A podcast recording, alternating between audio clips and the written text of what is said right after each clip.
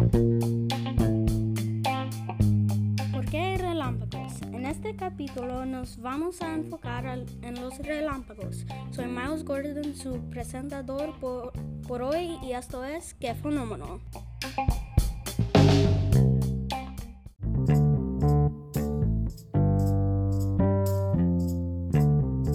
¿Cómo se forman los relámpagos? Cristales de hielo en la nube se chocan y eso causa energía.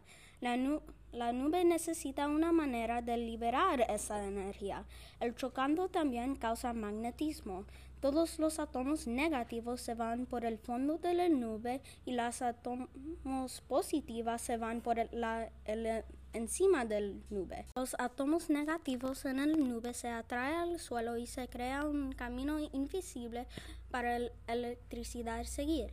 Eso es porque no quiere ser la cosa más alta en una tormenta de truenos. Usted sería el que siente atraído y el rayo fluye a través de usted.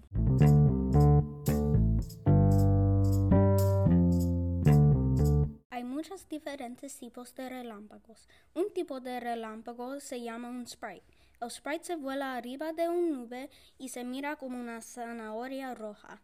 Se forma cuando algo llamado relámpago positivo se golpea el suelo. Relámpagos positivos son el mismo que un normal relámpago, excepto que su, que su cargo es positiva, no negativa, y es 10 veces más poderoso.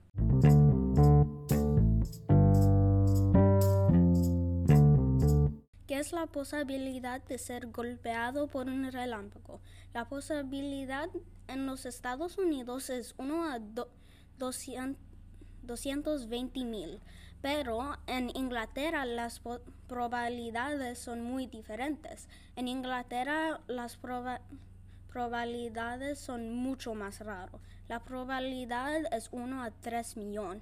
Algunas veces las probabilidades son diferentes en el mismo lugar. Acordando a metro.co.uk, las probabilidades de ser golpeado por un relámpago es 1 a 10 mil. También dice que la probabilidad de ser golpeado es 1 a 300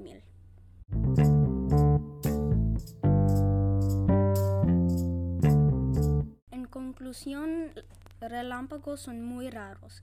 Relámpagos son aquí porque es una manera de liberar energía que una nube se agarra cuando hay mucha hielo dentro de esa nube. Mientras muchos temen ser golpeados por un relámpago, en realidad la posibilidad son muy raros.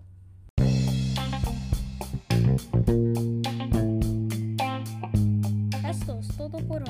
Gracias por escuchar y si les encantó este capítulo, compartan y no se les olvide suscribirse a nuestro canal. Nos vemos en el próximo capítulo donde Francisco habla sobre cómo afecta un agujero negro a lo que entra. Esto es ¡Qué fenómeno!